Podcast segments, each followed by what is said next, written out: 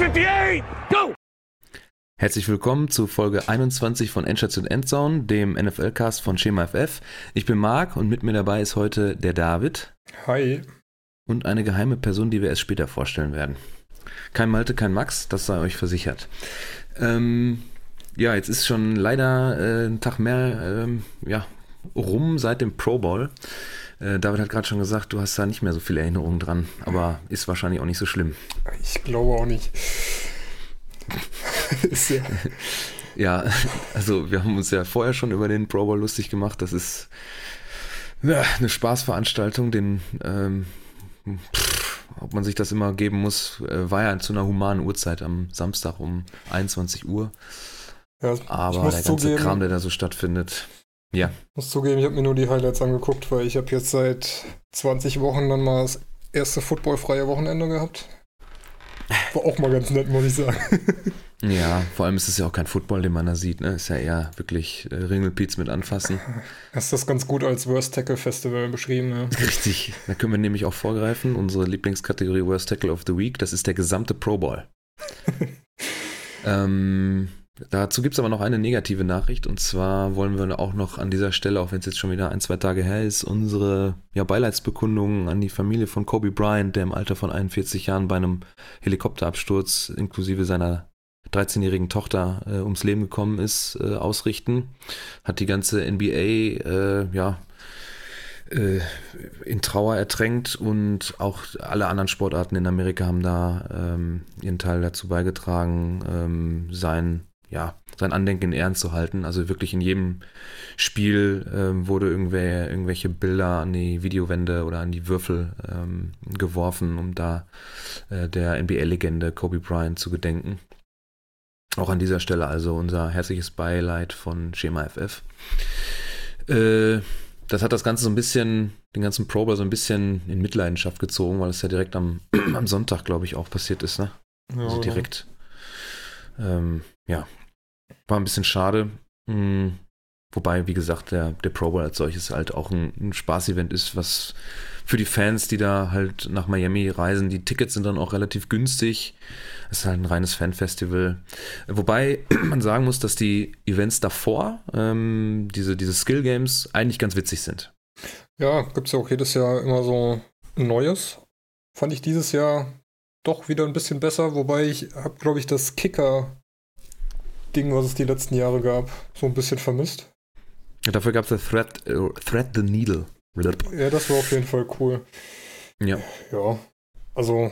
Also es gab wieder das, das Gridiron Gauntlet, wo es dann ähm, so Defensive Liner gegeneinander angetreten sind, die dann schwere Gegenstände über den Platz schieben müssen. Dann gibt es so ein Fumble Festival, wo dann Bälle aufgesammelt werden müssen.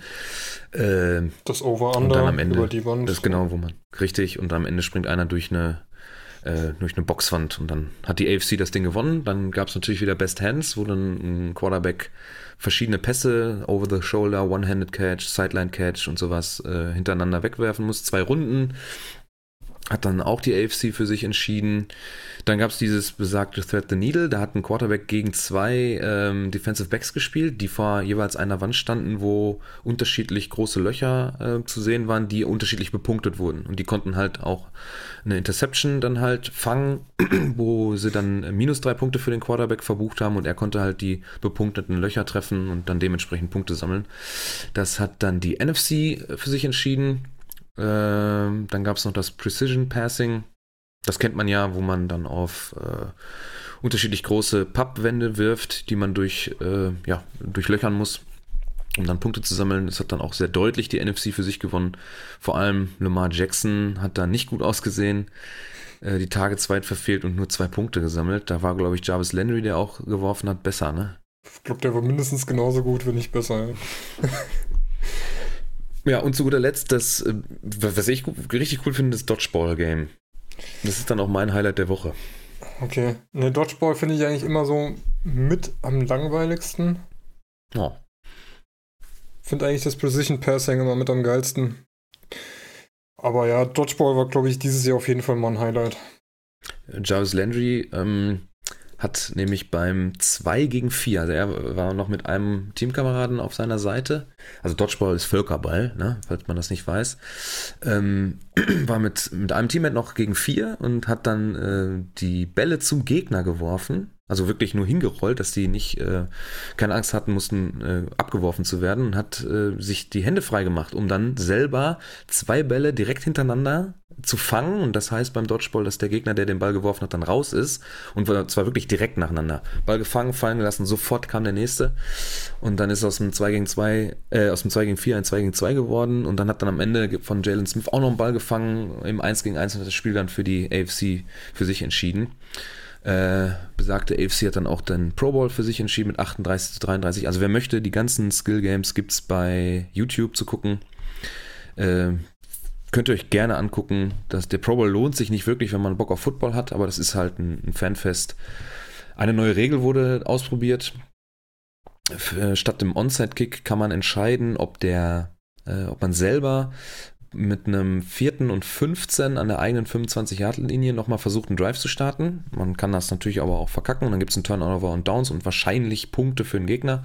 Oder man gibt direkt, man vertraut an seiner Defense, dem Gegner den Ball an der äh, gegnerischen 25 Yard bei erster und 10.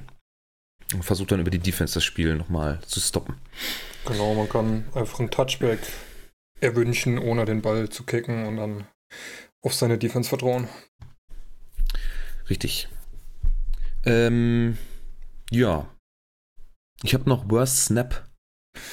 Äh, ja. Jackson und Derrick Henry. Da merkt man, dass so eine ähm, Vertrautheit beim Snap, also beim Quarterback und beim Running Back für die Ballübergabe gar nicht so unnötig ist. Da hat nämlich äh, Lamar Jackson Ball bekommen und dreht sich selber äh, dann nach rechts, wo anscheinend dann normalerweise Mark Ingram bei dem Spielzug auf ihm ja, auf ihn wartet und den Ball übernimmt und Derrick Henry war auf der anderen Seite.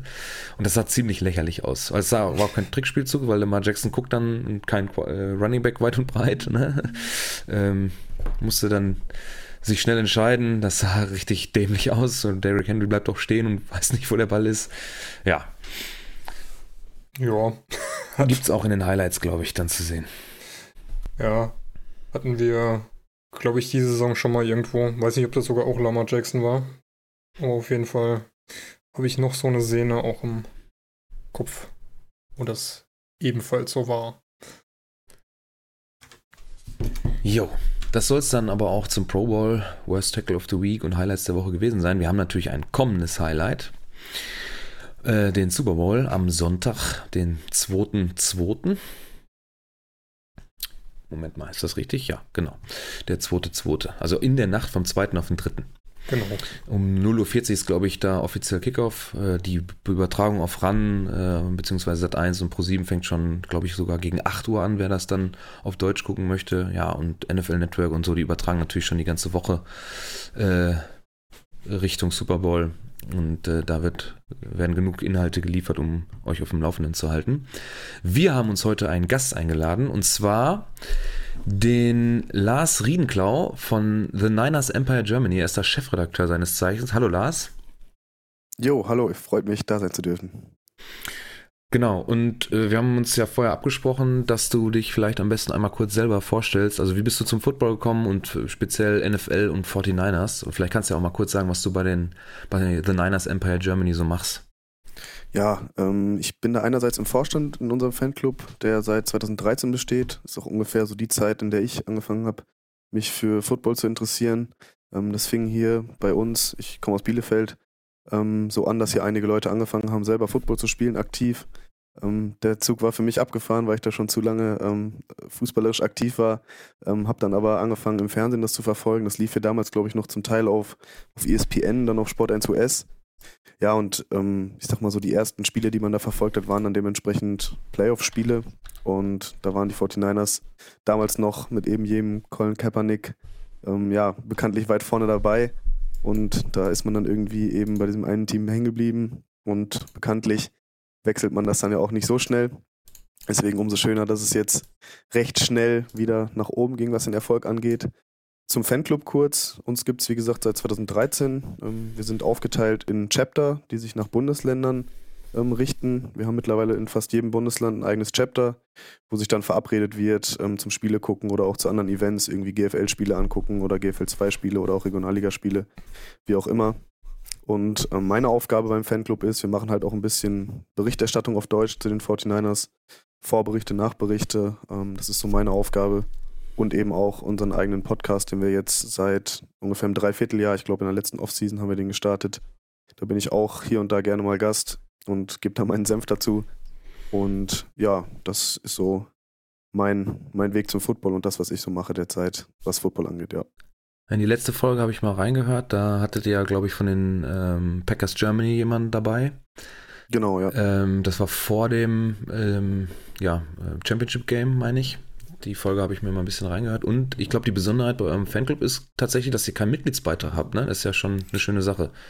Ja, genau. Wir sind ähm, kein e.V. Ähm, das ist, steht immer mal im Raum, ob man das machen will oder nicht, weil es ist halt eben ein bisschen kompliziert, wenn man sich hauptsächlich übers Internet verbindet ne, und die meisten mhm. Leute ähm, sich halt nicht oft persönlich sehen. Da haben wir zwar ein paar, paar Treffen auch, ähm, wo man sich dann mal im Jahr, das nennt sich All-Chapter-Meeting, da treff, treffen sich dann von allen Chaptern mal die Leute. Ist auch immer ganz schön. Ähm, aber ansonsten genau gibt es keinen Mitgliedsbeitrag. Man kann offiziell Mitglied werden. Und alle Infos dazu gibt es dann bei uns auf der Website www.the9erempiregermany.de oder auf allen sozialen Netzwerken ähm, at 49ers Empire GER. Ähm, falls da irgendwer mal reinschnuppern möchte, ähm, ist er da sehr gerne gesehen natürlich. Wir verlinken das natürlich auch in der Podcast-Beschreibung. Oh ja, super. Ähm, ich muss äh, einmal, ein bisschen sticheln. Wir haben, es ging jetzt so Richtung, als die Playoffs losgingen, ging so ein Bild, ein schönes Bild rum, finde ich, äh, recht witzig, äh, dass die 49ers, die Fanbase im Stadion ja jetzt erst wieder gewachsen ist. Ne? Also da gab es so ein Bild, glaube von 2015, wo gefühlt das Stadion leer ist zum, zum, zur Primetime. Und es wurde mit Jahr um Jahr, äh, mit jeder Ankunft eines neuen Spielers oder Coaches immer besser. Und jetzt sie, stehen sie im Super Bowl und Stadion, das Stadion ist wieder voll.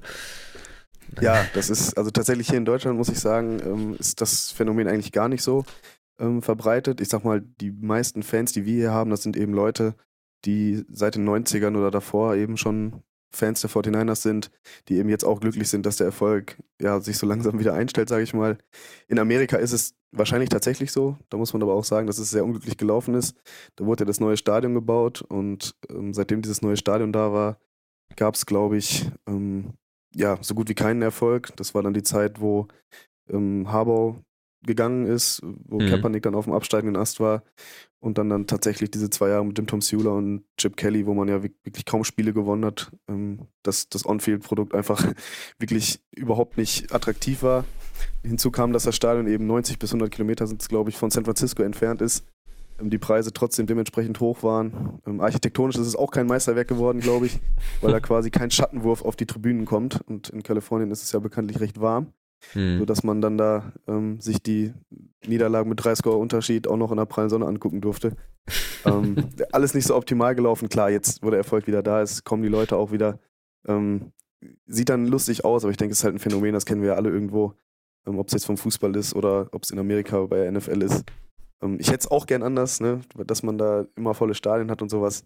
Aber ich denke, das lässt sich eben schwer, ähm, schwer ändern. Es ist eben attraktiver, wenn, wenn ein Team gewinnt, als wenn es verliert. Ja Definitiv. Ich kann ja nur für die Packers sprechen. Die haben ja äh, jetzt ihr 350. Sellout-Spiel gehabt. Äh, aber da ist die Fanbase natürlich auch nochmal eine andere in Green Bay. Also die funktioniert ja auch etwas anders. Ja, genau. Ähm, ja. Und was, was Stadion angeht, ihr habt wahrscheinlich auch alle mal das äh, neue in Las Vegas gesehen, von den äh, Las Vegas Raiders jetzt ja neuerdings. Äh, da stelle ich mir auch entweder extreme Stromkosten oder eine unfassbare Sauna vor. Das Ding ist komplett schwarz. Und da in Nevada in der Wüste ist es ja auch nicht gerade kalt. Ähm, also da das Ding runter zu kühlen, äh, da wird ja gar keine Sonne reflektiert irgendwie. Also zumindest sah es bis jetzt so aus. Ich weiß nicht, ob die da irgendwelche äh, Sonnenkollektoren noch aufstellen. Ich weiß es nicht. Ähm, sieht auf jeden Fall wie eine Sauna aus. Also komplett schwarzes Teil, ne? Mitten in der Wüste. Mal schauen.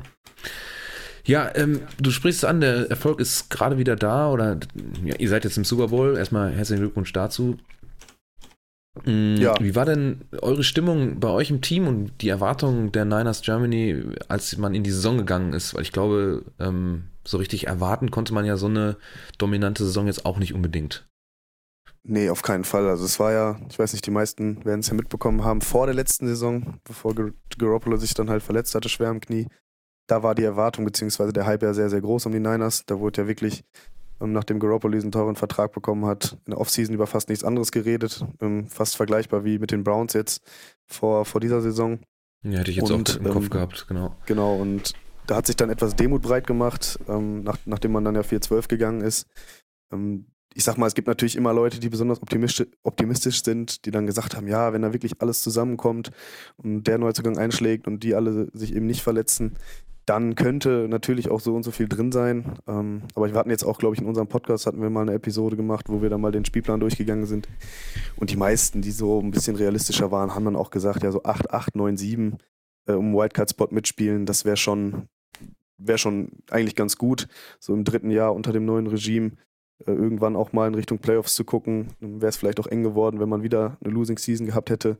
Dass es dann jetzt wirklich so endet, äh, ich glaube, da hat, muss jeder ehrlich sein, hat keiner mitrechnen können. Gehofft hat man es natürlich, aber dass es dann wirklich so endet, ähm, ist, ist natürlich der Optimalfall gewesen. Deswegen wäre es jetzt natürlich der perfekte Abschluss, wenn man dann tatsächlich jetzt im Endspiel auch noch gewinnt, weil jeder weiß, dass der Weg dahin nicht einfach ist und dass man das wirklich wertschätzen sollte, dass es dann auch wirklich jetzt so schnell auf einmal äh, gereicht hat wieder. Im Prinzip ist das auch ungefähr die Frage, die David und ich uns bei unseren Teams, den Packers und den Hawks, äh, ja, die ganze Saison über gestellt haben, David, ne? Mhm. Haben, glaube ich, ja öfter mal in die Podcast-Runde gefragt und uns selbst gefragt, wie gut ist unser Team eigentlich? Wie sieht es mit dem Rekord aus? Ist der überhaupt berechtigt? War das bei euch bei den Niners auch so nach dem guten Saisonauftakt? Ich glaube, die erste Niederlage gab es ja dann erst gegen Seattle. Woche 10, ja. ja. Ja, genau, das äh, ist ein gutes Thema. Ne? Also das war ja vor allem bei den, äh, bei den Packers und bei den Hawks wurde ja auch immer viel argumentiert mit äh, Point Differential und sowas. Die 49ers haben da auch mit zu kämpfen gehabt, in Anführungsstrichen, was natürlich aber auch damit zu tun hat, dass die letzten Saisons einfach wirklich schlecht waren. Ähm, da konnten wir wahrscheinlich viele nicht greifen, dass die jetzt auf einmal so dominant performen. Ähm, ich bin ehrlich, ich habe lange Zeit auch noch ein bisschen auf die Euphoriebremse getreten und gesagt, ja, ähm, da muss man echt abwarten, weil die ersten Gegner waren jetzt nicht unbedingt die größten. Ich glaube, die ersten drei Gegner waren Tampa Bay, Cincinnati und Pittsburgh. Mhm. Im Nachhinein gesehen jetzt wirklich eben nicht die, die großen Stärken, wo du sagst, äh, ja, das ist jetzt wirklich super, dass du die geschlagen hast. Das sind eben Gegner gewesen, die musste man schlagen. Als man dann so bei den Rams gewonnen hat und gemerkt hat, dass da wirklich auch ähm, Potenzial da ist, auch diese starken Gegner zu schlagen, auch auswärts vor allem. Da hatten die 49ers lange Probleme mit. Ich glaube, letztes Jahr nicht ein Auswärtsspiel gewonnen. Ähm, da wurde einem so ein bisschen bewusst, okay, das Team ist wirklich gut. Lange Zeit hat man sich eben gefragt, ist es, ist es auch möglich, dass Garoppolo Spiele gewinnen kann für die 49ers, weil der die ersten Spiele, ich glaube, bis, bis zur ersten Niederlage auch, wo er dann gar nicht so gespielt hatte, ähm, immer wieder so ein bisschen versteckt wurde von Kyle Shanahan, so hat Adrian Franke ganz gut gesagt, ähm, vom, von Don't Set Talk und von The Zone. Es war ein bisschen komisch, dann wirklich zu sehen, wie die Niners eben die Spiele gewonnen haben, ohne wirklich richtig elitäres Quarterback-Spiel gehabt zu haben. Ähm, das hat sich dann im Nachhinein auch ein bisschen gelegt, nachdem er da äh, bei den Saints und auch gegen die Cardinals zweimal gut performt hat. Ja, und je weiter es dann Richtung Playoffs ging und äh, je mehr Siege dann äh, zu Buche standen und der Playoff-Einzug, glaube ich, schon in Woche 14 oder 15 klar war, ähm, wurde einem schon so ein bisschen bewusst, okay, das könnte die Saison weit gehen. Auch wenn man das natürlich, also auch bis jetzt noch nicht so ganz fassen kann, dass es wirklich äh, gereicht hat bis zum Super Bowl. Also ich bin da ganz ehrlich, ich nehme mich da auch nicht aus. Ich bin da immer noch ein bisschen ungläubig, wenn ich mir die ganzen Vorberichte angucke und da jetzt tatsächlich ähm, die Leute sitzen, die in der letzten Saison noch äh, vier Spiele nur gewonnen hatten. Ist immer noch ein bisschen surreal, aber natürlich auch schön zu sehen als Fan. Ja, wir haben Mm, also die Packers haben auf jeden Fall dann im, äh, im Championship Game gesehen, wie gut sie tatsächlich sind. Das reicht dann eben nicht für so ein Team wie die 49ers. Ähm, als nächstes steht bei uns hier in der Liste eure Stärken und Schwächen. Und ich, was ich jetzt aus dem Packers-Game auf jeden Fall mit rausgenommen habe, ist euer Run-Blocking. Das ist überragend. Deswegen ist es ganz oft auch gar nicht nötig, dass Garoppolo irgendwie so ein überragendes Quarterback-Spiel auf, auf den Platz bringt. Ähm, wo siehst du Probleme, äh, wenn es jetzt gegen die Chiefs geht? Ja, ist schwer zu sagen. Ne? Also du sagst die Stärke, das Run-Blocking auf jeden Fall. Ähm, da würde ich insgesamt noch drüber schreiben, überhaupt diese Geschlossenheit des Teams. Ne? Also du kannst da jetzt wirklich eigentlich keinen rausnehmen und sagen, das ist so der, der das Team trägt. Es ist wirklich so, dass das einfach meines Erachtens ein hervorragend gecoachtes Team ist. Jeder weiß, was er machen muss, führt das zu seinem Teil aus und so greift halt ein Rad ins andere, was dann zu, vor allem beim Run-Blocking ähm, sich sehr gut zeigt. Ähm, die Schwächen tatsächlich ähm, ist was, wo ich mich schon länger mit beschäftigt habe und das ist auch in der Regular Season aufgefallen, ähm, vor allem gegen die Seahawks jetzt auch.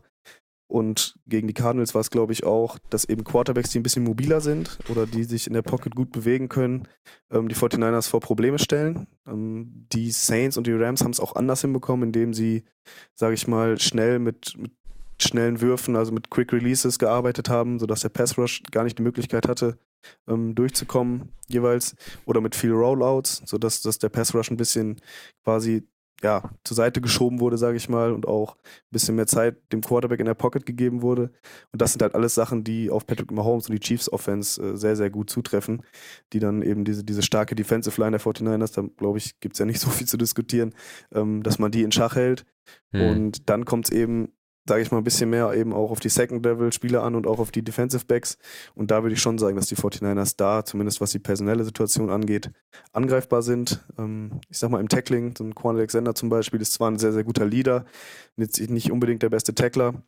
Wenn du da eben schnelle Leute hast wie Tyreek Hill oder eben so einen wie Travis Kelsey, der äh, auch mal gerne Tackles bricht, könnte das zu Problemen führen, definitiv. Und auch, glaube ich, im Defensive Backfield die Safeties der 49ers spielen jetzt eine gute Saison. Freut man sich auch sehr darüber, das zu sehen. Aber wenn dann wirklich solche Elite-Spieler auf sie zukommen, muss man sehen, ob die da wirklich dem, dem Druck gewachsen sind. Ja, äh, du sprichst an, dass ihr ein sehr ausgeglichenes, geschlossenes Team habt. Nur, äh, was ist, wenn es jetzt so eine Crunch-Time-Situation äh, am Sonntag gibt und man vielleicht doch dann doch den Quarterback braucht, der das Spiel an sich reißt, wie es zum Beispiel Russell Wilson dann nochmal gegen die Packers im äh, Divisional Game versucht hat, weil da haben die Packers dann deutlich Probleme bekommen. Und wenn er das eher macht, dann glaube ich, haben die Seahawks auch eine echt gute Chance da äh, das Spiel zu gewinnen. Mm, das ist Jimmy G jetzt eigentlich nicht, oder? Nee, da muss man ganz ehrlich sein. Ne? Also es ist so, ähm, Garoppolo macht eben das, was das System ihm gibt. Und da ist er dann auch, glaube ich, sehr abhängig davon, was für einen Tag Kyle Shanahan erwischt als Playcaller. Ähm, das hängt dann auch viel davon ab, da habe ich äh, heute ein, zwei gute Berichte zu gelesen, wie gut die 49ers Offense ins Spiel kommt. Es ist ja so, dass die 49ers Offense auch viel über Motions arbeitet und viel ähm, darüber die gegnerische Defense zu verwirren, sage ich mal. Ähm, alle möglichen Handoffs ja, zum Wide Receiver oder ob es auch mal sogar ein Tight End Run ist über George Kittle, sodass die Defense eigentlich gar nicht weiß, was kommt und dass man dann so langsam aber sicher ähm, gegen Ende des Spiels auch verschiedene Play-Action-Konzepte spielen kann. Und ich sag mal, wenn man da eben nicht reinkommt und dieses diese, diese Defense nicht auf dem falschen Fuß erwischt und die eben immer genau weiß, was kommt, dann könnte es schwer werden. Ne? Weil wenn Kyle Shanahan ähm, die Defense nicht da hat, wo er sie haben will, ähm, dann könnte es auch sein, dass, dass sein Quarterback in Probleme gerät. Denn da muss man ganz ehrlich sein, Garoppolo ist jetzt keiner, der ähm, Spielzüge irgendwie verlängert, indem er läuft oder äh, indem er einfach mal, keine Ahnung, 50-Yard-Bombe auspackt. Da ist er einfach nicht der Typ für. Ähm, das muss er auch nicht sein. Das hat bislang eben hervorragend geklappt, weil er das ausführt, was ihm gegeben wird. Aber ich sag mal, da hängt es dann tatsächlich auch in der Crunch-Time Crunch -Time eher davon ab, was ihm gegeben wird, als das, was er dann wirklich äh, ja, zu leisten imstande ist. Und ja, da ist eben die Frage, ne? wie weit reicht das dann aus und wie weit eben nicht. Ich denke, da würde ich, wenn man dann wirklich sagt, es kommt jetzt wirklich zu 100% aufs QB-Play an, da würde man wahrscheinlich auch in 99 der, äh, von 100 Fällen eher Patrick Mahomes vertrauen als Jimmy Garoppolo. Ähm, trotzdem bin ich der Meinung, dass Kyle Shannon auf jeden Fall in der Lage ist, ähm, auch so ein, ein Coaching-Matchup, sage ich mal, gegen Andy Reid für sich zu entscheiden. Und das ist auch auf jeden Fall der Fokus, wo ich ganz gespannt drauf bin, ähm, wie sich das dann am Ende ausspielen wird. Ja, da hängt mir noch die so. ähm, eine Szene im Spiel gegen die 49ers, ähm, also im Hinspiel im Kopf, wo ähm, ja, Jimmy G fast dreimal hintereinander eine Interception wirft. Ich glaube, da ist der Puls bei euch 49ers-Fans bei dem Spiel durchaus in die Höhe geschossen. Ja, es ist genau, der hat hier und da, ich glaube 13 Interceptions waren es am Ende auch, hier und da eben Würfe dabei, die sehr, sehr riskant sind. Ähm, er neigt dazu, in enge Fenster zu werfen, ähm, was aber auch oft an den Playdesigns liegt, sage ich mal. Wenn dann, es ist oft bei den Play-Action-Spielzügen so, dass es halt sehr stark nach einem Run aussieht, dann eben nur ein, zwei Routen sind, die gelaufen werden. Und wenn er dann wirklich den Ball loswerden muss, ähm, dann muss er auch fast diese engen Fenster suchen. Ich glaube, im Trainingscamp gab es mal einen Bericht, da hat er fünf Interceptions hintereinander geworfen in aufeinanderfolgenden Plays. Ähm, es ist, das kriegst du, glaube ich, auch nicht abgestellt unbedingt. Ähm, bei uns in der Gruppe und im Fanclub war dann schon immer, ja, da ist die, die äh, klassische Garoppolo-Interception, jetzt kann es losgehen, ne? weil gefühlt gehörte das am Anfang der Saison immer dazu. Es hat sich dann auch gebessert.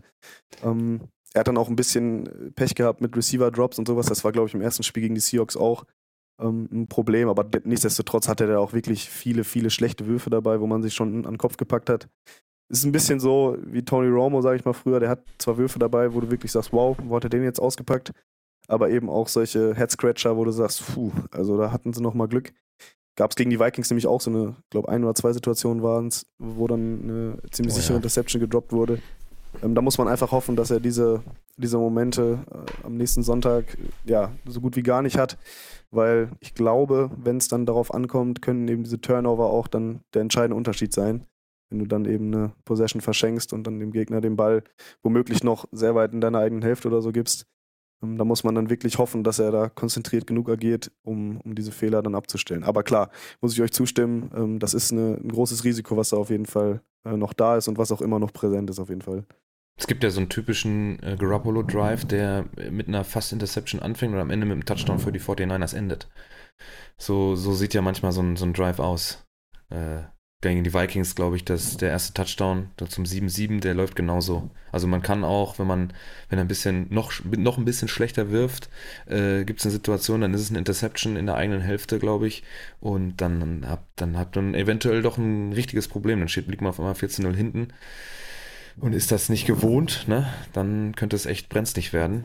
Ähm, würdest du sagen, wenn man jetzt so auch in die Zukunft blickt, ähm, er wird nächstes Jahr oder dieses Jahr 28 Jahre alt und hat ja nicht allzu wenig ähm, Salary da auf dem Zettel stehen. Ne? Also der Vertrag ist ja nicht ganz günstig oder war das einfach dem ganzen Quarterback-Boom, äh, was die Verträge angeht, geschuldet, dass man ihm jetzt auch insgesamt dann 136, Millionen Dollar bezahlen muss, musste?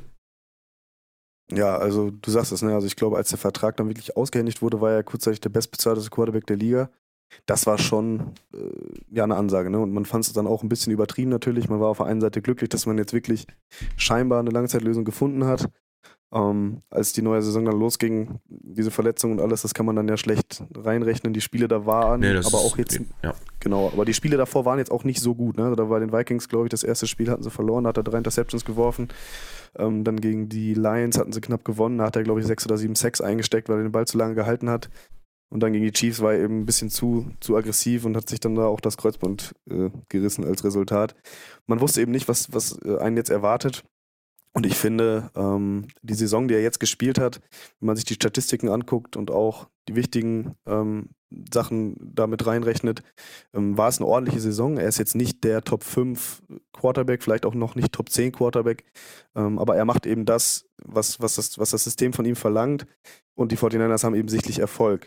Ich, er war jetzt in dieser Saison, glaube ich, wenn man es nur auf den Salary guckt, der also was zumindest den Capit in diesem Jahr angeht, glaube ich, der 15 teuerste. Nächstes Jahr ist er wieder die, der 5 teuerste. Da haben sie, glaube ich, mit dem Vertrag ein bisschen getrickst, dass er sehr, sehr frontloaded war. Ähm, ich denke, diesen Vertrag wird er noch, wird er definitiv noch zu Ende spielen bei den 49ers. Da gibt es dann ja auch wenig Argumente zu sagen, du den Quarterback, mit dem du im, im äh, Super Bowl standest, dann irgendwie ähm, vom Hof zu jagen. Man hat mit Nick Mullins zwar meines Erachtens einen sehr, sehr guten Backup, aber ich denke, dass Kyle Shanahan mit dem, was Jimmy Garoppolo ihm gibt, ähm, doch durchaus zufrieden ist, da gut mitarbeiten kann. Und ich meine, wenn es so funktioniert, er hat natürlich immer noch Luft nach oben, ja, das ist, das ist klar. Man, wenn man sich anguckt, eben wie viele Spiele er erst gemacht hat in der NFL, ich glaube, äh, er hat einen Rekord von, ich bin mir gar nicht sicher, glaube ich, ein bisschen mehr als 20 Spiele gemacht, davon erst fünf verloren.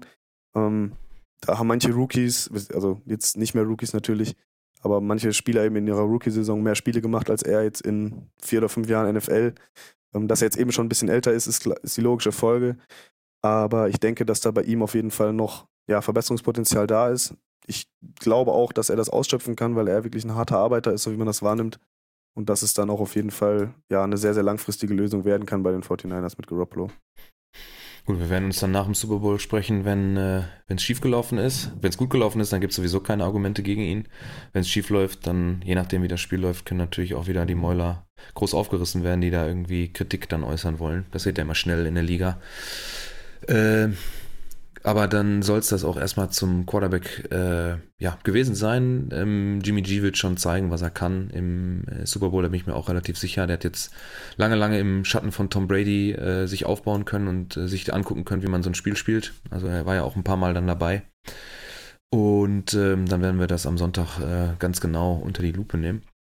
Ähm, dann haben wir, ja, die nächste Frage wäre dann eigentlich, was ist denn für euch äh, die größte Überraschung bei den Niners dieses Jahr gewesen?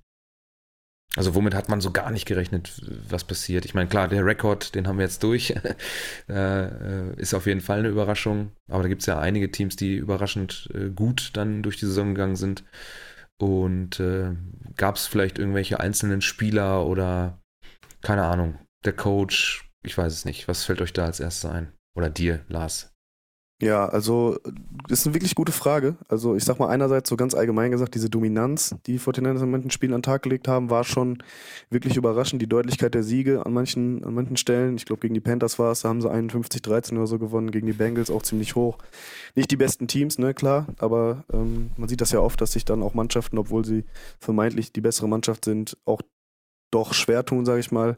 Ich glaube, die Seahawks in Woche 1 gegen die Bengals haben sich nur knapp durchgesetzt. Ähm, die dem später Spiel. gewinnen. genau, ja, ja. ja das, das, ist, das hat mich eben wirklich ein bisschen überrascht, dass man wirklich gesehen hat, wie viel stärker sie dann doch wirklich waren, ohne dass man sagt, da sticht irgendwer positiv heraus. Wenn man sich da jetzt einzelne Spieler sucht, ähm, ganz klar, äh, jetzt am Ende der Saison und auch in den Playoffs, Raheem Mostert, die Geschichte ist ja fast jedem bekannt. Er ist ja, glaube ich, bei sechs oder sieben NFL-Teams nicht über das Practice Squad hinausgekommen. Und jetzt, äh, was für Leistungen er da in dem Scheme von, von Kyle Shannon abreißt, das ist Ja, lass mich bloß in Ja. Ruhe mit der Scheiße. fast unglaublich. Und ähm, deswegen einzelne Spieler, ich glaube noch Emmanuel Mosley, der Cornerback, der da zu nennen ist, definitiv, der als undrafted Free Agent letztes Jahr, der als undrafted Free Agent in die Liga gekommen ist, der jetzt letzte Saison sich verletzt hatte, meine ich, und jetzt ähm, den Starting-Spot von der Kelly Witherspoon übernommen hat. Der hat auch eine sehr, sehr gute Entwicklung hingenommen, jetzt gegen die Packers auch eine Interception gefangen. Ähm, weiß ich, höre sie ungern, aber ähm, das ist auch so eine Entwicklung äh, gewesen, die man gerne gesehen hat.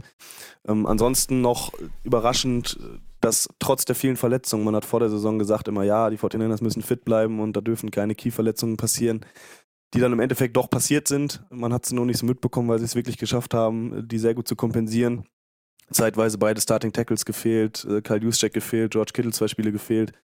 Ähm, all das hat am Ende irgendwie doch nicht so äh, den Ausschlag gegeben. Man hat das dann immer geschafft, irgendwie ähm, sich, sich da irgendwie durchzuwursteln und dann irgendwen zu finden, der da einspringt. Das hat sehr, sehr gut funktioniert. Und ja, insgesamt ähm, hat mich wirklich am meisten überrascht, wie gesagt, diese Dominanz, dann eben, dass man trotz der ganzen Verletzungen die Siege eingefahren hat und eben dieser eben genannten Spieler. Ich habe jetzt bestimmt irgendwas vergessen, aber äh, ja, wie ihr sagt, in der Rekord sowieso. Also insgesamt kann man schon sagen, die Saison der 49ers war schon so die größte Überraschung an sich, ja. Ja, Mossad ist schon krass. Also ich kann mit der Niederlage übrigens auch sehr gut leben. Ne? Ihr wart einfach äh, strikt und klar besser. Äh, kann ich viel besser mit umgehen, als wenn wir jetzt irgendwie mit einem Punkt geschlagen werden oder irgend so ein verschossenes Field Goal oder so ein Quatsch äh, entscheidet darüber, wer in Super Bowl einzieht oder am besten noch irgendeine Overtime-Geschichte. Da habe ich gar keinen Bock drauf. Dann verliere ich lieber klar äh, und weiß, okay, das sind die Punkte, da müssen wir unbedingt besser werden, um eine wirkliche echte Chance auf den Super Bowl zu haben. So ist an dieser Stelle Schluss. Da zieht ein Team aus der NFC in den Super Bowl ein, die es da sich verdient haben, die eine starke Defense haben, äh, mit Mossad einen jungen ähm, Running Back, ja gut, äh, 27, ähm, der ja so ein bisschen explodiert ist, ne? Second most äh, average yards, 5,6 in der Regular Season. 8 Touchdowns, 772 Yards bei 137 Attempts. Das sind jetzt nicht so die Mega-Zahlen, aber das Average ist natürlich top. Und dann nochmal 278 äh, Yards in der Postseason, alleine zwei, über 200 gegen äh, ja, Green Bay Packers. Das war ein bisschen bitter, aber da das Run-Blocking war natürlich auch ausschlaggebend, ne, was Mossad dann da im Championship-Game gemacht hat. Das war dann insgesamt dann echt eine überragende Leistung. Da hat die, äh, die Run-Defense von den Packers überhaupt nichts entgegenzusetzen gehabt. Das Tackling war dann auch noch ja, mehr glücklich als, als wirklich gut. Sonst wäre es noch schlimmer gewesen. Und äh, auch wenn der Score am Ende ja äh, verhältnismäßig deutlich ist, er hätte noch deutlicher ausfallen können, fast müssen. Ja, ähm, dann, David, hast du gerade mal eben was auf der Pfanne? Ich muss mal eben hier ein paar Stats durchsuchen. Ähm, ich hätte noch was zu dem Thema gerade. Ähm, und zwar finde ich nämlich, dass die 49ers auch mit ihren Draftpicks richtig gut gelegen haben. Auch in den vergangenen Jahren schon 2017 George Kittle, der ein, auf jeden Fall ein Keyplayer ist. Letztes Jahr dann Fred Warner, der direkt eingesprungen ist und auch diese Saison wieder geliefert hat. Und jetzt auch Nick Bosa, der Ja, meine ging ja sowieso als sehr gehyptes Talent in den Draft und hat aber jetzt auch abgeliefert. Und ja, gut, eine Frage. Wenn wir ihn eben schon angesprochen haben, wie ist denn deine oder eure Meinung zu Kaepernick und zu dem ganzen Theater, was jetzt auch während der Saison wieder aufkam? Ähm, meine Meinung tatsächlich dazu ist ein bisschen konträr zu dem, was ich, sage ich mal, so wahrnehme im Fanclub oder in, in, den Gruppen. Die meisten sind mittlerweile genervt einfach ne, vom Thema, jetzt ganz unabhängig davon, ähm, wie sie zu ihm standen. Ähm, ich, muss, ich bin ganz ehrlich, ich bin wegen ihm auch unter anderem Fan geworden der 49ers. Äh, ich war ein großer Fan auch von ihm, ja, nicht nur von, von seiner Spielweise, sondern auch von seiner Persönlichkeit. Ähm, ich weiß jetzt nicht, wie das unbedingt alles dazu kam, äh, wie er da angefangen hat, äh, den Protest durchzuziehen. Ähm, ich bin aber der Meinung, äh, dass, dass es wirklich eigentlich für eine gute Sache war, die er da einsteht oder einstand. Ähm, stehe da auch immer noch äh, hinter, sage ich mal, und würde ihn da auch weiterhin verteidigen. Bin auch immer noch der Meinung, dass er von dem, was er gezeigt hätte oder hat, ne, was er gezeigt hat tatsächlich, es verdient hätte, ähm, wahrscheinlich auch jetzt noch einen Spot in der NFL zu bekommen, wenn ich mir gucke, wenn ich mir angucke, was für Backup-Quarterbacks zum Teil ähm, spielen dürfen. wenn ich mir überlege, dass Blaine Gabbard weiterhin immer noch in der Liga rumgurkt zum Beispiel. ähm, das ist, sind nur so ein, zwei Sachen, die mir dann auffallen. Aber äh, ich kann natürlich auch wirklich jeden GM und jeden Owner verstehen, der sagt, dieses ganze Theater wollen wir uns nicht anleiern. Dann noch diese Geschichte mit dem Probetraining. Äh, es sind natürlich alles Sachen, die dann am Ende wirklich ungünstig sind. Und ich denke auch, dass das Thema mittlerweile gegessen ist. Ich denke, er wird in der NFL ähm, nicht mehr spielen, was, was schade ist tatsächlich. Aber wenn er am Ende durch die durch diese Aktion, sage ich mal, genug Aufmerksamkeit für, für die Zwecke, die er ähm, erreichen möchte, generiert hat, dann ähm, soll es das eben gewesen sein. Er hatte, glaube ich, auch wenn es eine kurze Karriere war, eine recht erfolgreiche Karriere. Ähm, ich hätte mir gewünscht, dass es noch irgendwo weitergeht. Ich hätte ihn dann auch wahrscheinlich gerne noch spielen gesehen, weil das muss man ja wirklich sagen, diese Quarterbacks, die ein bisschen athletischer sind, es ist ja schon ein bisschen spektakulärer, zumindest denen zuzusehen. Und ja, ähm, wie gesagt, ich kann wirklich nicht verstehen, wenn Leute, wenn es Leute gibt, die sagen, äh, er hätte es nicht verdient, noch in der Liga zu spielen, weil, weil da gibt es einfach wirklich deutlich schlechtere Quarterbacks meiner Meinung nach. Und ähm, ja, da soll es dann auch äh, einfach nicht mehr sein, denke ich. Und mehr gibt es dann auch leider dann nicht mehr zu, zu sagen, auch wenn ich es ihm weiterhin gönnen würde, dass er nochmal eine Chance kriegt. Was sagt ihr, habt ihr die, die Posse mit Darrell Reeves mitbekommen? Wahrscheinlich, ne? Richard Sherman ist nur, ja, der, ist ja, nur ja. Wurst auf Corner. Was, wie, wie, habt ihr das empfunden? Also ich fand das von der Zeit her war natürlich völliger Unsinn. Äh, steht gerade ein Cornerback, äh, den er angreift, der gerade im Super Bowl eingezogen ist und äh, man selber, ja, nicht so erfolgreich, was das angeht. Und ja, das war ganz witzig. Das, ja. Hm? Achso, ja, sorry, dass ich unterbreche. Ähm, nee, nee, es war auf Twitter, hatte ich das auch verfolgt tatsächlich. Ähm, das war ganz lustig zu sehen, ähm, wie sie sich ein bisschen gebettelt haben. Ähm, ich bin wirklich ehrlich, ich habe von Daryl Reeves in seiner besten Zeit, das war ja so Ende der, der äh, Nullerjahre, Anfang der 2010er Jahre, nicht so viel gesehen. Ähm, deswegen kann ich mir da, was jetzt leistungstechnisch das angeht, nicht, nicht so ein großes Urteil erlauben. Ähm, aber wie du schon sagtest, ne, ich sag mal so, wenn du wirklich äh, auf der Couch sitzt zu Hause, gerade retired bist, dann noch ein, ein Cornerback, der jetzt gerade wirklich eines der, ja, doch mit ansehnlichsten Comebacks hingelegt hat, die, die es eigentlich gab, jetzt in der näheren Geschichte in der NFL. Ähm, weil bekanntlich vom Achillessehnenriss zurückzukommen ja nicht so einfach ist, auch im Basketball jetzt, wo wir, wo ihr eben noch über Kobe Bryant gesprochen hattet, mhm. wo sich ja Sherman auch inspirieren hat lassen, wie man, wie man jetzt gehört hat. Da hat er auch das Öfteren drüber gesprochen, jetzt noch beim Opening Day auch unter anderem. Ähm, denke ich, ist schon, dass, dass man wirklich da zumindest sich gegenseitig Respekt zollen sollte, bevor man da anfängt, sich irgendwie gegenseitig äh, anzustacheln. Ähm, ich denke, so einem wie Sherman wird es dann tatsächlich nur gut tun. Der will dann auch, glaube ich, jetzt einfach äh, es wirklich nochmal allen zeigen. Er ist halt ein Spieler, der ist sehr laut und ähm, geht keiner Konfrontation aus dem Weg. Deswegen äh, ist er dafür eigentlich prädestiniert. Ähm, bei ihm ist es eben so, dass er andauernd diese Sachen auch noch äh, unterstreicht, sage ich mal, indem er wirklich Leistung zeigt. Jetzt auch noch in dem Alter, ich glaube, er ist jetzt 31 oder 32, ist ja für einen Corner auch nicht mehr das jüngste Alter. Ähm, ist, ist schön zu sehen und ich denke, ähm, dass er da wirklich natürlich die, die letzten Hater nochmal still, ähm, stillstellen könnte, wenn er, wenn er jetzt wirklich noch seinen zweiten Ring gewinnt, ja. Ja, dann hat er einen mehr als Reeves. Den wird er dann wahrscheinlich auch nochmal ansprechen. Kann ich mir zumindest gut vorstellen. Ich mag Sherman aufgrund seiner ähm, Attitüde nicht so gerne.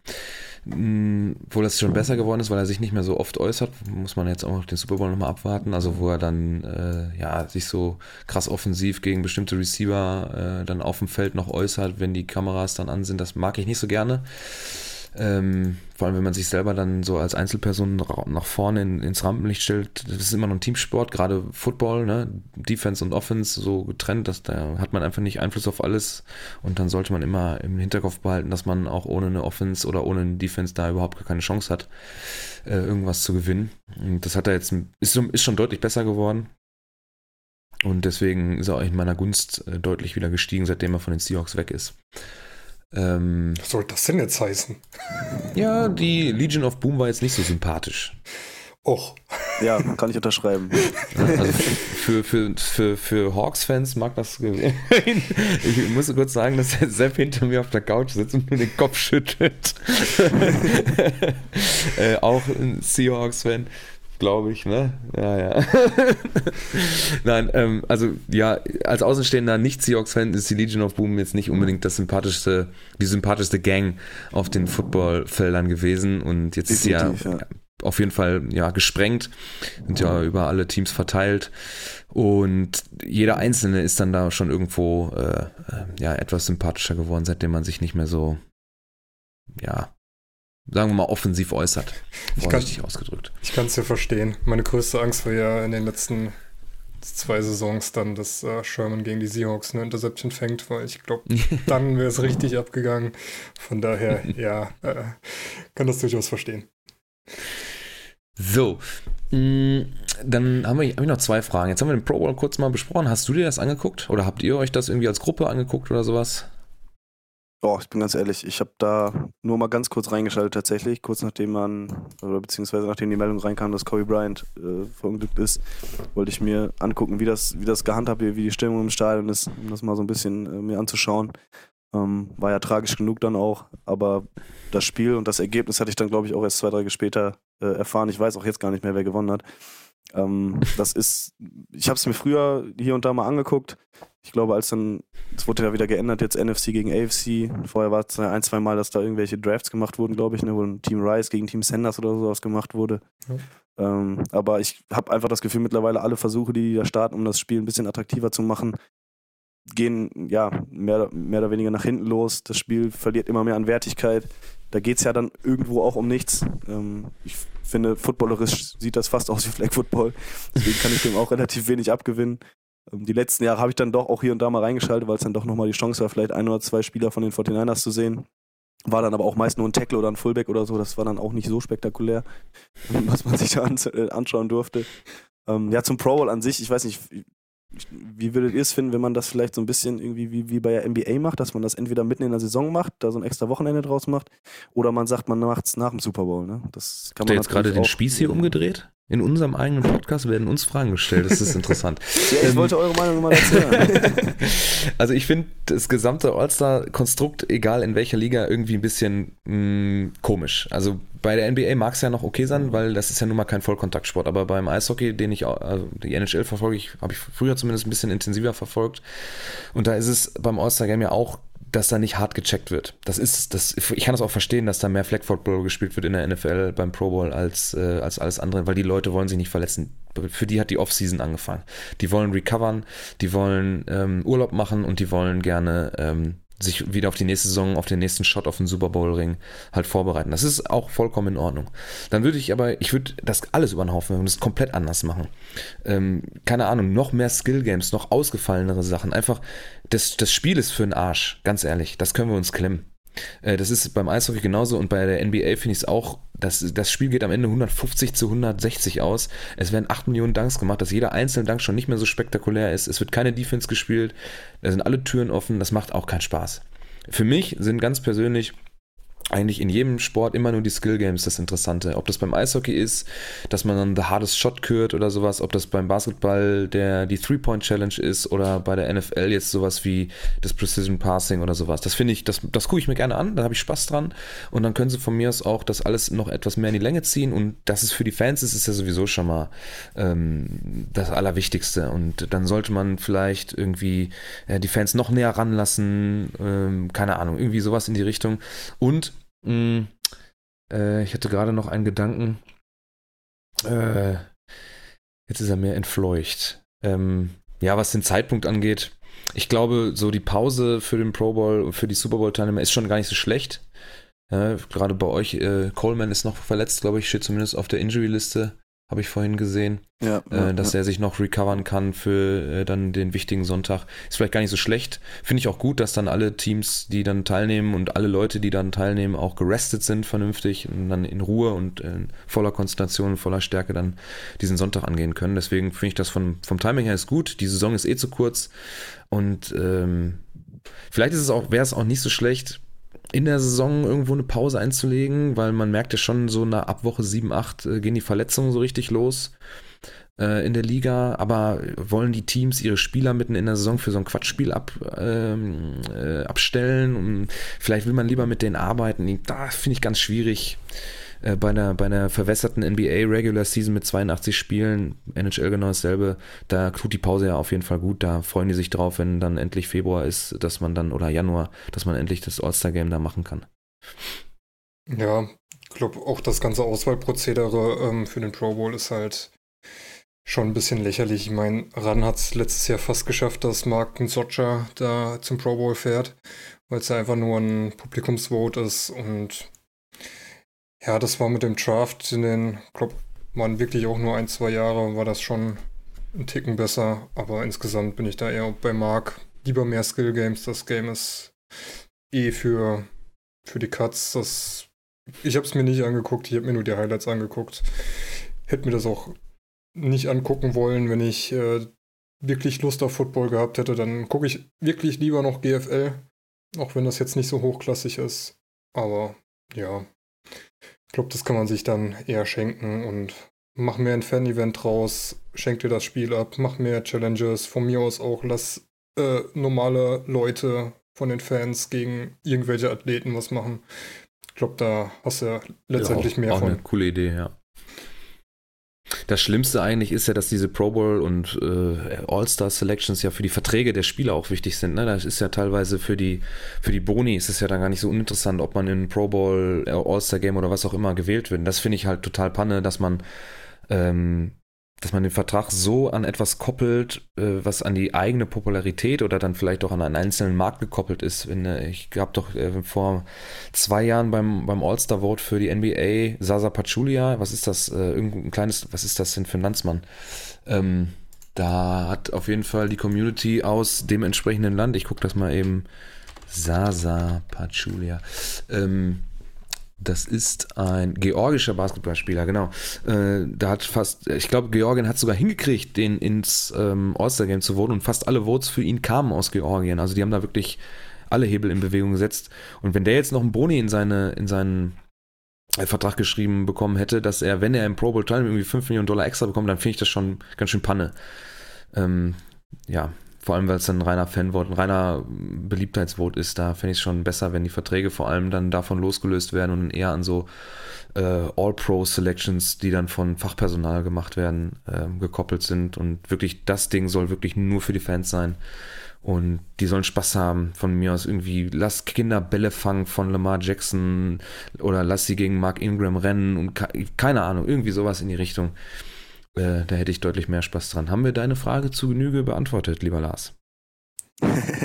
ja, klar. Nein, nein, finde ich auch sehr interessant, diese verschiedenen Ansätze, aber insgesamt ist ja der Tenor eigentlich äh, auch bei allen mittlerweile ziemlich ähnlich. Das zeigt ja auch die absteigende Popularität dieses Spiels, dass das eigentlich so nicht mehr so viel ähm, Sinn ergibt. Was du gerade sagtest mit den, mit den Boni, das war auch bei Richard Sherman zum Beispiel so, der hatte sich in den Vertrag reinschreiben lassen, dass er jeweils eine Million kriegt für sowohl Pro Bowl ähm, als auch All-Pro-Team hat er ja beides geschafft. Aber wie ihr sagtet, ne, wenn da jetzt wirklich ein sehr, sehr populärer Spieler ähm, am Ende seiner Karriere noch eine Klausel aushandelt, dass er vielleicht eine Million oder vielleicht sogar zwei Millionen kriegt pro Pro Bowl Selection, ähm, dann mobilisiert er nochmal seine Fans. Ich sag mal, wenn jetzt so ein Marshall Lynch zum Beispiel so eine, ähm, so eine Klausel sich reinschreiben lassen würde, nochmal zurückkommt, nochmal Lust hat, zwei Millionen zu verdienen, indem er da sich im Pro Bowl wählen lässt, weil der weiß, seine Fans wählen ihn da rein. Ähm, ja, das ist dann irgendwo dann auch ein bisschen witzlos. Ne? Da stimme ich auf jeden Fall zu. Apropos Bälle fangen von Lamar Jackson, das durften ja die Kinder von Drew Brees. das ist mir gerade nochmal so eingefallen. War das bei dem Wochenende auch, oder? Ja. Hat er die denn wenigstens getroffen? Die sind ja kleinere Ziele als die große Vier. Naja. Äh, Ähm, zum, ja, ich glaube, unseren Fragenkatalog, wenn David jetzt nicht noch was Spontanes aufgefahren hat, dann würde ich gerne unseren Fragenkatalog mit einer äh, interessanten, oder ja, mal gucken, wie interessant das wird, Frage noch beenden. Es sei denn, du, David, hast du noch irgendwas? nee. Dann, äh, Lars, wie sieht's mit Fantasy Football aus? Das ist ja unser zweites Standbein. Wir machen ja nicht nur ganz normale NFL-Berichterstattung, sondern ähm, ja, der Podcast-Chef sitzt hinter mir äh, vom, äh, vom, vom Fantasy-Podcast. Wir berichten ja auch über Fantasy Football. Wie sieht's da bei euch aus? Interesse oder gar nicht dein Ding? Wie sieht das da aus? Doch, doch. Also ich bin ja, wie gesagt, schon jetzt ein bisschen länger äh, dabei, was NFL angeht. Und ähm, als das dann beim Fußball so äh, mit Communio und sowas aufkam, hatte man sich dann ja auch irgendwo schlau gemacht, wie das dann auch beim, bei NFL aussieht. Ähm, tatsächlich Fantasy dann auch jetzt so seit boah, vier, fünf Jahren aktiv. Auch eigentlich jedes Mal haben wir da vor unserem Fanclub liegen, 20er liegen zum Teil auch, ähm, in dem man dann da ähm, mit reingeht. Diese Saison lief es bei mir ja eigentlich ganz gut, aber am Ende irgendwie doch nicht. Ich in der 20er Liga von unserem Fanclub habe ich leider den Draft zur Hälfte verschlafen, sodass ich dann mit aufgewacht bin und vier Runningbacks hatte und keine andere Position. das muss nicht schlechtes sein. Ein guter Freund Ja, von muss mir hat, seinen, sein, den Draft komplett vom, vom PC machen lassen. Ja. das drittbeste Team. Ja, so war es bei mir leider nicht. Ich äh, weiß auch nicht, irgendwas lief dann da schief und ähm, naja, da lief es dann nicht so gut. Wie gesagt, in den anderen beiden Ligen, das waren glaube ich kleinere Ligen, wie Achter oder Zehner Ligen. Da habe ich es geschafft, selber zu draften. Da bin ich auch jeweils in Super Bowl eingezogen, habe aber leider beide verloren. Ähm, hätte besser laufen können, sage ich mal. Aber im Endeffekt war ich dann doch ganz zufrieden, wie ich gedraftet hatte und sowas.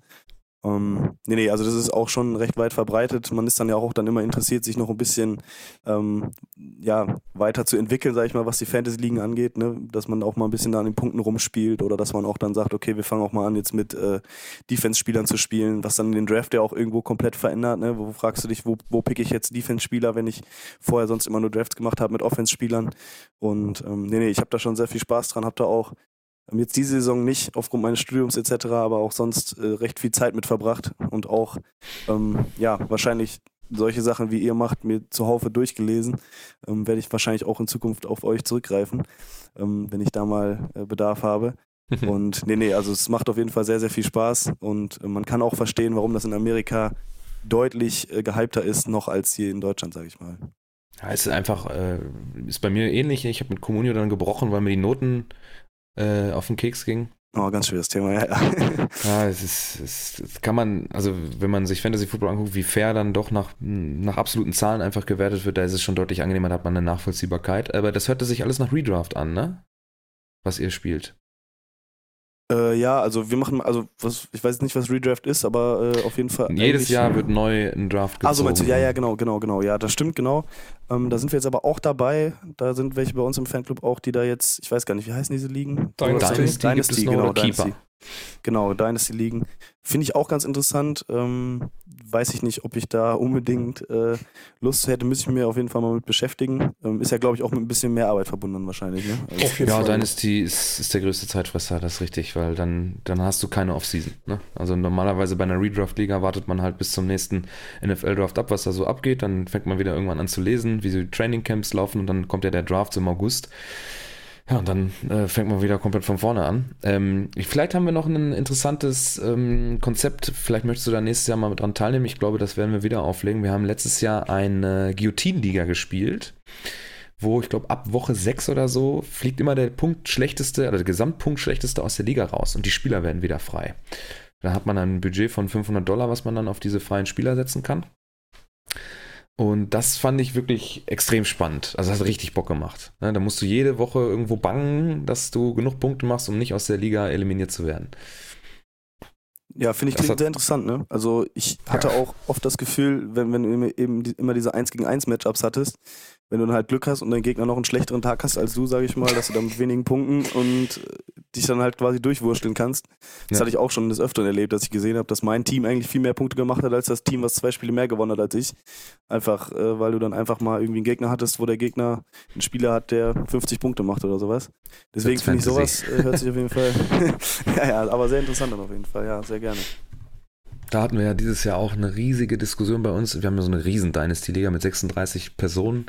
Also jeden Spieler gibt es bei uns da dreimal und äh, was die Draft-Position und so weiter anging, wonach das bewertet wird und so weiter, hatten wir, äh, ja, ging ein paar Wochen, ne?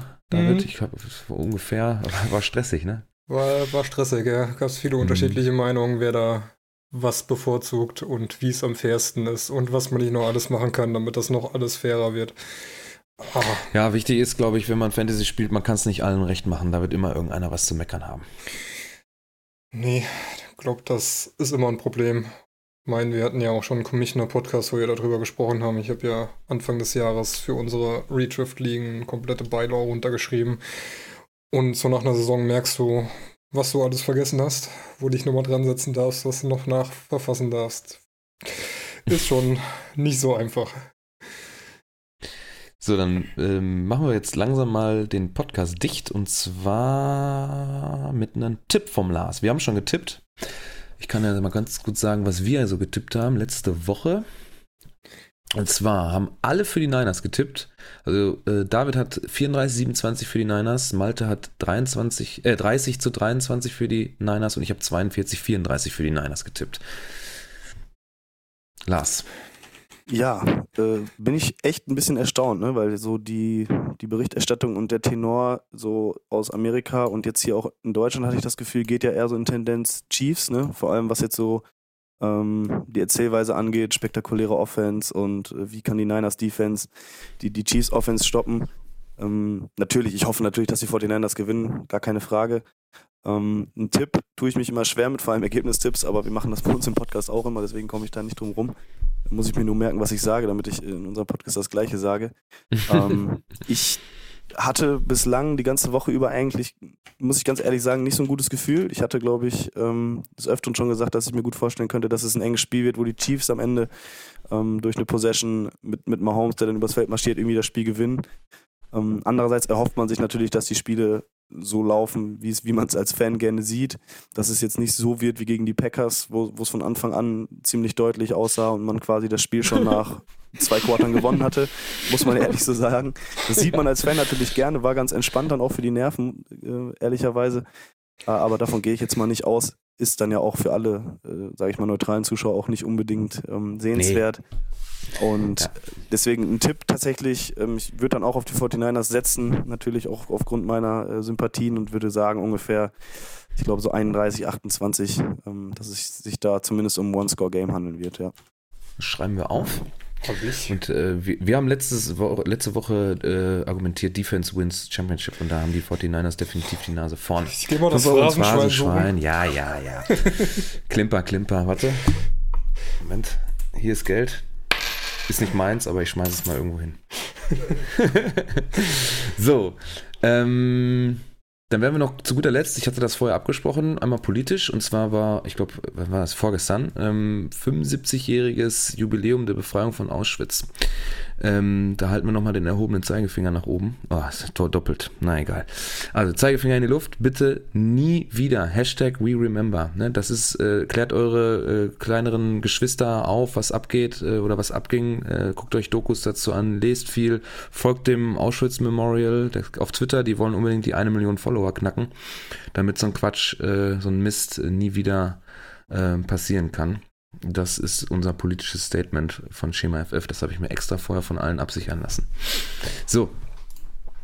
Aber wir wollen nicht äh, so, ja, traurig äh, ins Wochenende gehen. Deswegen von unserer Seite aus, Lars, äh, wünschen wir den 49ers viel, viel Glück, viel Erfolg. Äh, Hals- und Beinbruch im Super Bowl. Ich glaube, du hast uns auf äh, eurer Seite, weil wir auch niemanden von den Chiefs haben erreichen können, der in Deutschland so ein bisschen die Fahne hochhält. Äh, deswegen halten wir es einfach mit den 49ers. Ich weiß nicht, wie das bei Sepp aussieht, ob er jetzt ein 49ers-Sympathisant äh, ist. Ist er ein Division-Rival? Nein, er schüttelt den Kopf. da hast du auf jeden Fall einen Gegner noch bei uns, aber so der Rest, äh, der hier den NFL-Cast betreut, der ist auf jeden Fall auf eurer Seite. Ja, gut. Ja, sehr schön zu hören. Freut mich, ja. Mein Danke ist, auf jeden Fall, ne? Mein erster Super Bowl war ja 49ers Ravens, von daher hat man da ja irgendwie doch so ein, eine leichte Verbindung zu. Okay. Dann äh, bedanke ich mich an äh, Lars Riedklau von den äh, The Niners Empire Germany. Äh, schaut mal auf die Seite, wir verlinken euch alles in der Podcast-Beschreibung und auf Twitter, dann könnt ihr da mal vorbeigucken. Und äh, ja, wir hoffen, wenn es euch gefallen hat, wir machen auf jeden Fall nächste Woche noch eine Folge. Dann werden wir unsere Season Predictions mal durchsprechen äh, und nochmal äh, ja, so ein bisschen ein Fazit ziehen, wie so die Saison für uns gelaufen ist. Und dann äh, vielleicht gibt es ja schon Infos für euch, wie es bei uns nächste Woche, äh, nächste Saison weiterläuft. Da haben wir dann am Wochenende noch ein Meeting und besprechen mal so die Off-Season und wie es dann weitergeht. Äh, ich hoffe, es hat euch ein bisschen Spaß gehabt. Hört dann nächste Woche wieder rein. Wünsche euch viel Spaß beim Super Bowl. Und äh, das war's. Bis dann. Ciao. Bis dann.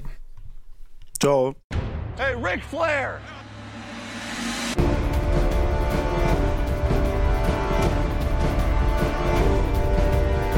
Blue 58, go!